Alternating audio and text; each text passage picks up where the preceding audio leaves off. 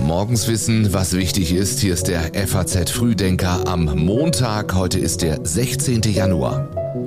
Einen schönen guten Morgen. Das sind die Nachrichten an diesem Morgen. Verteidigungsministerin Lamprecht könnte heute ihren Rücktritt bekannt geben. Die Panzerfrage quält den Kanzler und in Davos treffen sich die Eliten. Vorher noch die Meldungen der Nacht in Kürze. Der deutsche Film Im Westen nichts Neues ist auch beim US-Kritikerpreis leer ausgegangen, genauso wie beim Golden Globe. Der Netflix-Film ist auch Deutschlands Oscar-Kandidat. In Berlin ist ein Auto mit voller Wucht gegen das Brandenburger Tor gefahren. Es kracht gegen eine Säule. Im Wrack finden die Rettungskräfte einen Toten. Ein schwerer Sturm mit heftigen Regenfällen hat an Australiens Ostküste große Schäden angerichtet. Und bei der Handball-WM gewinnt Deutschland sein zweites Spiel gegen Serbien mit 34 zu 33. Mein Name ist Jan Malte Andresen. Rebecca Buchsein hat die Texte geschrieben. Und bevor es losgeht, noch schnell dieser Hinweis in eigener Sache. Wir möchten unsere Podcasts noch besser machen. Und deswegen startet die FAZ heute ihre große Podcast-Umfrage. Sagen Sie uns ganz ehrlich, wie gefällt Ihnen der Frühdenker? Was sollten wir vielleicht anders machen? Wir würden uns freuen, wenn Sie sich kurz Zeit nehmen, an dieser Online-Umfrage teilzunehmen. Und mit ein bisschen Glück gewinnen Sie auch einen von zehn exklusiven FAZ in Ihr Kopfhörern. Den Link zur Umfrage finden Sie ganz oben in den Show Notes zu diesem Podcast. Kein Dementi aus Berlin. Dafür etliche Berichte, dass Verteidigungsministerin Christine Lamprecht nun wohl doch das Handtuch wirft nach anhaltender Kritik.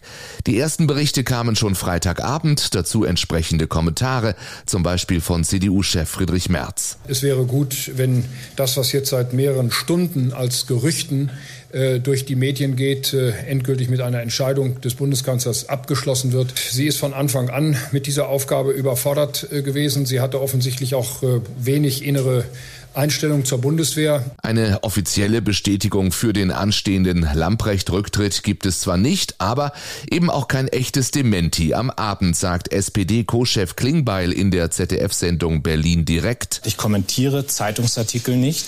Aber in einer Sache können Sie im Grundsatz ausgehen. Das, was wir als SPD zu entscheiden haben, das entscheiden wir geschlossen mit dem Bundeskanzler zusammen, mit der Parteiführung, mit dem Fraktionsvorsitzenden. Und wir verkünden Dinge dann, wenn sie zu verkünden sind. Aber das gilt im Grundsatz und nicht im Spezifischen hier. Der Rücktritt der Verteidigungsministerin steht nun aber offenbar unmittelbar bevor. Vermutlich ist es heute Vormittag soweit, berichtet auch das ARD Hauptstadtstudio. Sollte Lamprecht ihren Posten räumen, bringt das Bundeskanzler Scholz in eine schwierige Lage Frage. Er hat bisher darauf bestanden, sein Kabinett paritätisch mit Frauen und Männern zu besetzen. Entweder müsste er nun eine Frau aus den Reihen seiner Partei für das Amt finden oder in größerem Stil sein Kabinett umbauen. Als mögliche Kandidatin gilt die Wehrbeauftragte des Bundestags Eva Högel. Sie dürfte sich jedoch jüngst mit dem Ruf nach Leopardpanzern für die Ukraine in einem Interview mit der FAS beim Kanzler nicht unbedingt beliebt gemacht haben, der sich in der Frage ja nicht treiben lassen will. Auch Lamprechts parlamentarische Staatssekretärin Siemtje Möller wird als mögliche Nachfolgerin gehandelt. Als männliche SPD-Politiker, die Lamprecht beerben könnten, werden zum Beispiel Co-Parteichef Klingbeil und Bundesarbeitsminister Hubertus Heil gehandelt. Bei einer möglichen Kabinettsumbildung spielt auch die Personalie Nancy Faeser eine Rolle. Schon seit längerem steht nämlich die Frage im Raum, ob die Bundesinnenministerin als Spitzenkandidatin der SPD in Hessen antreten wird. Sollte sie sich dafür entscheiden und gewinnen, dann würde sie womöglich nach Christine Lamprecht Olaf Scholz als Ministerin abhanden kommen. Ob sich Nancy Faeser in Hessen als Ministerpräsidentin zur Wahl stellt, das soll allerdings erst Anfang Februar entschieden werden.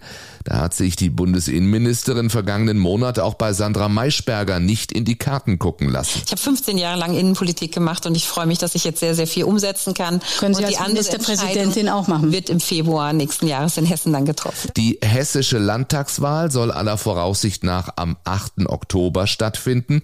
Nach Informationen der FAZ will das Kabinett den Termin heute beschließen. Es wäre derselbe Tag, an dem auch Bayern wählt. Und das bedeutet, nach etwa der Hälfte der Wahlperiode des Bundestags stimmen dann etwa 14 Millionen Bürger auf einmal über die Politik der Ampel in Berlin ab. Das britische Panzerstatement setzt den Kanzler weiter unter Druck.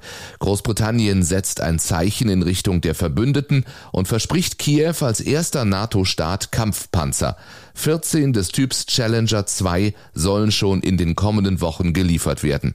Der britische Verteidigungsminister Ben Wallace will das Parlament heute über die Details der Waffenhilfe informieren. Der Vorstoß der Briten setzt auch Kanzler Scholz stärker unter Druck, der Ukraine Leopard 2 Panzer zu liefern. Deutschland wird sich in der Frage aber vermutlich eng mit den USA abstimmen und über Lieferungen entscheiden. SPD-Chef Rolf Mützenich sagte dazu, Weder der Alleingang beim Ja noch der Alleingang beim Nein bietet sich an, insbesondere vor dem Hintergrund, dass Deutschland, unabhängig davon, wer regiert hat, sich immer mit anderen Partnern abgestimmt hat. Fraglich ist sowieso, ob Deutschland Leopardpanzer überhaupt schnell liefern könnte. Selbst wenn morgen die Entscheidung fällt, dauert die Lieferung bis Anfang nächsten Jahres. Das sagte der Rheinmetall-Chef der Bild am Sonntag. Der Ruf nach Waffen wurde auch nach einem schweren russischen Raketenangriff auf ein Hochhaus in der Ukraine nochmals dringlicher. In der Großstadt Dnipro wurden bereits 30 Menschen tot in den Trümmern geborgen. Genauso viele werden noch vermisst. Wir kämpfen um jeden Menschen, sagt Präsident Zelensky am Abend in seiner Videobotschaft. Und dann auf Russisch. Ich möchte all jenen in Russland und aus Russland sagen, die auch jetzt noch nicht ein paar Worte der Verurteilung dieses Terrors äußern konnten, obwohl sie alles genau sehen und verstehen, euer feiges Schweigen, euer Versuch, das Geschehen abzuwarten, wird nur damit enden, dass eines Tages dieselben Terroristen zu euch kommen werden.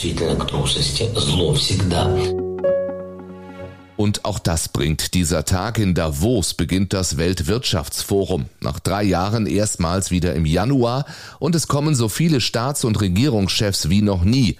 Allerdings fehlen die ganz großen Namen. US-Präsident Biden wird wahrscheinlich nicht dabei sein, auch Frankreichs Präsident Macron und der britische Premierminister Sunak kommen nicht.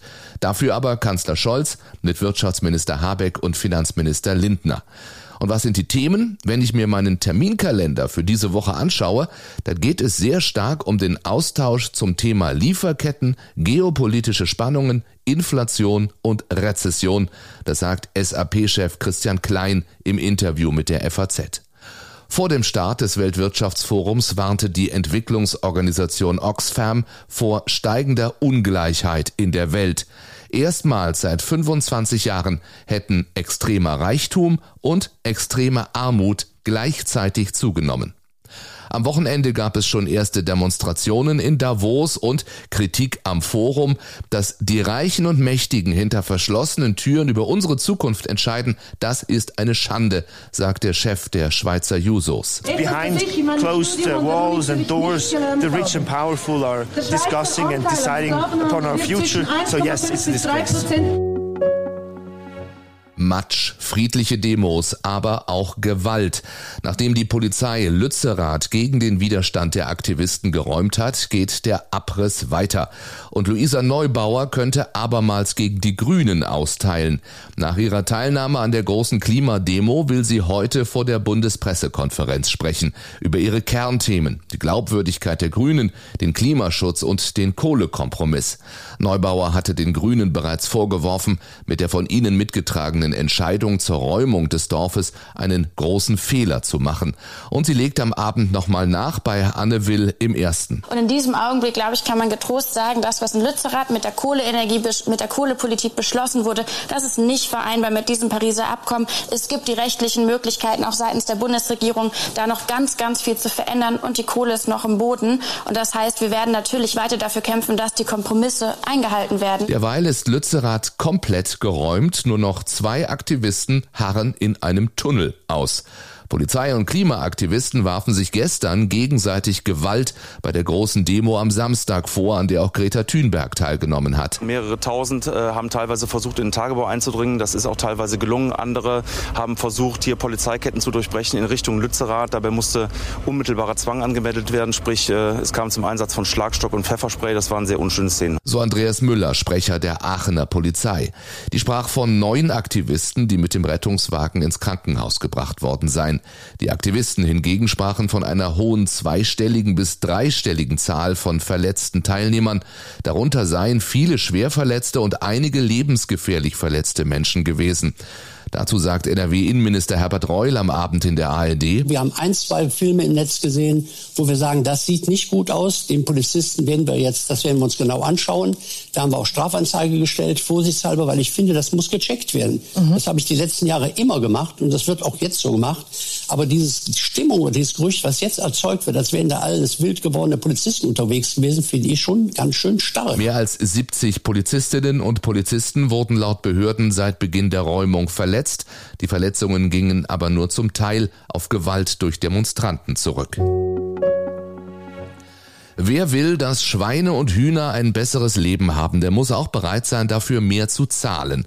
Doch wegen der Energiekrise und der Inflation greifen die Deutschen im Moment wieder öfter zu günstigerem Fleisch. Die Politik will das Thema dennoch weiter voranbringen. Landwirtschaftsminister Özdemir setzt auf ein staatliches Haltungslogo für Fleisch. Mit einer Milliarde Euro bis 2026 will die Ampelkoalition den Wandel ankurbeln.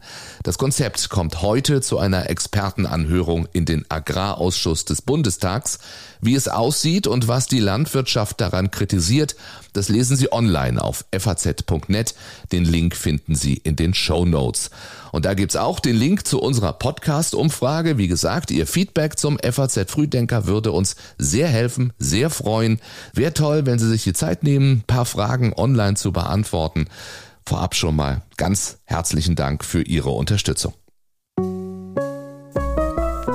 Und zum Schluss wie immer montags ein kurzer Blick noch darauf, was in dieser Woche wichtig wird. US-Verteidigungsminister Austin wird am Donnerstag in Berlin erwartet. Am Freitag geht es dann unter seiner Leitung auf der US-Militärbasis Rammstein um weitere Militärhilfen für die Ukraine. In Frankreich sind die Menschen am Donnerstag zur Großdemo gegen die geplante Rentenreform aufgerufen und China feiert Neujahr am Samstag um 17 Uhr unserer Zeit beginnt das Jahr des Hasen. Millionen Menschen werden voraussichtlich wieder aufbrechen, um ihre Heimatdörfer zu besuchen das könnte die hohen Corona-Zahlen in China nochmal in die Höhe treiben. Alles das wird sicher auch Thema sein in dieser Woche hier im FAZ Frühdenker. Ich wünsche Ihnen einen schönen Montag. Wenn Sie mögen, hören wir uns morgen früh wieder. Bis dahin.